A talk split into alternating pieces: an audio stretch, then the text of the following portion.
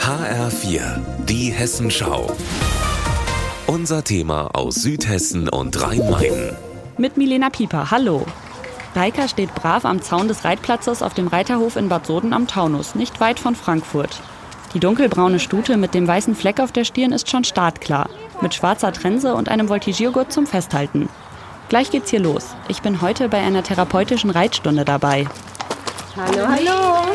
Da ist Ruth Hopfenmüller und Nele kommen jede Woche zusammen hierher. Nele ist 14 und hat eine Stoffwechselkrankheit.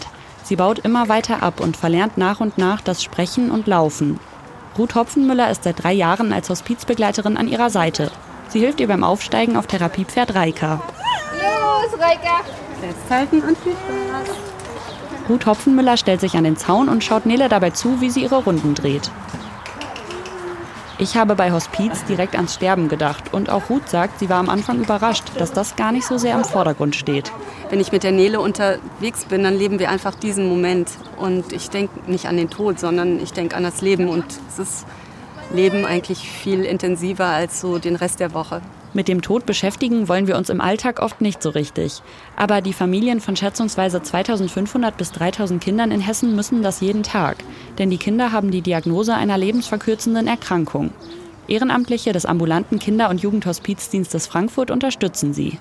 Ruth erzählt mir, dass sie mit der Arbeit beim Hospizdienst angefangen hat, nachdem ihr Schwiegervater gestorben ist. Und ich habe mich ganz intensiv mit dem Tod auseinandergesetzt und habe gemerkt, das ist ein Thema, wo man hingucken muss und nicht einfach das ignorieren kann oder wegrennen sollte, sondern ich war auch total dankbar für alle Leute, die uns in der Zeit so unterstützt haben. Das will sie zurückgeben und hat dafür den Vorbereitungskurs für Hospizbegleiter gemacht.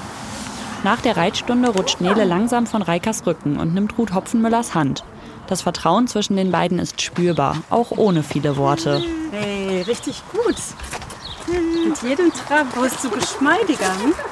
Ich bin so dankbar, dass wir uns erinnern, worum es eigentlich im Leben geht.